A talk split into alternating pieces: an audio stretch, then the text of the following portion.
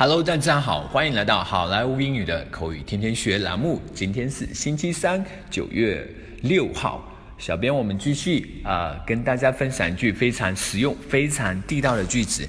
今天这一句话，请大家一定要掌握，因为在尤其在国外，尤其是那个老外啊，英语的 English speaker，他经常会说的这么一句话啊。这句话就是 That's right up my alley。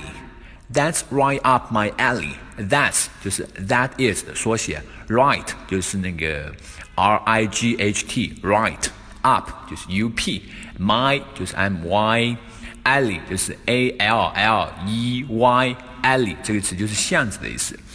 That's right up my alley 这句话啊，单从字面上看的话，是很难看出它真正意思的。它真正的意思就是，那正合我意，那正是我想要的。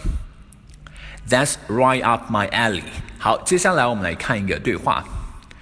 It looks like it's going to rain. Let's play basketball in the gym, shall we?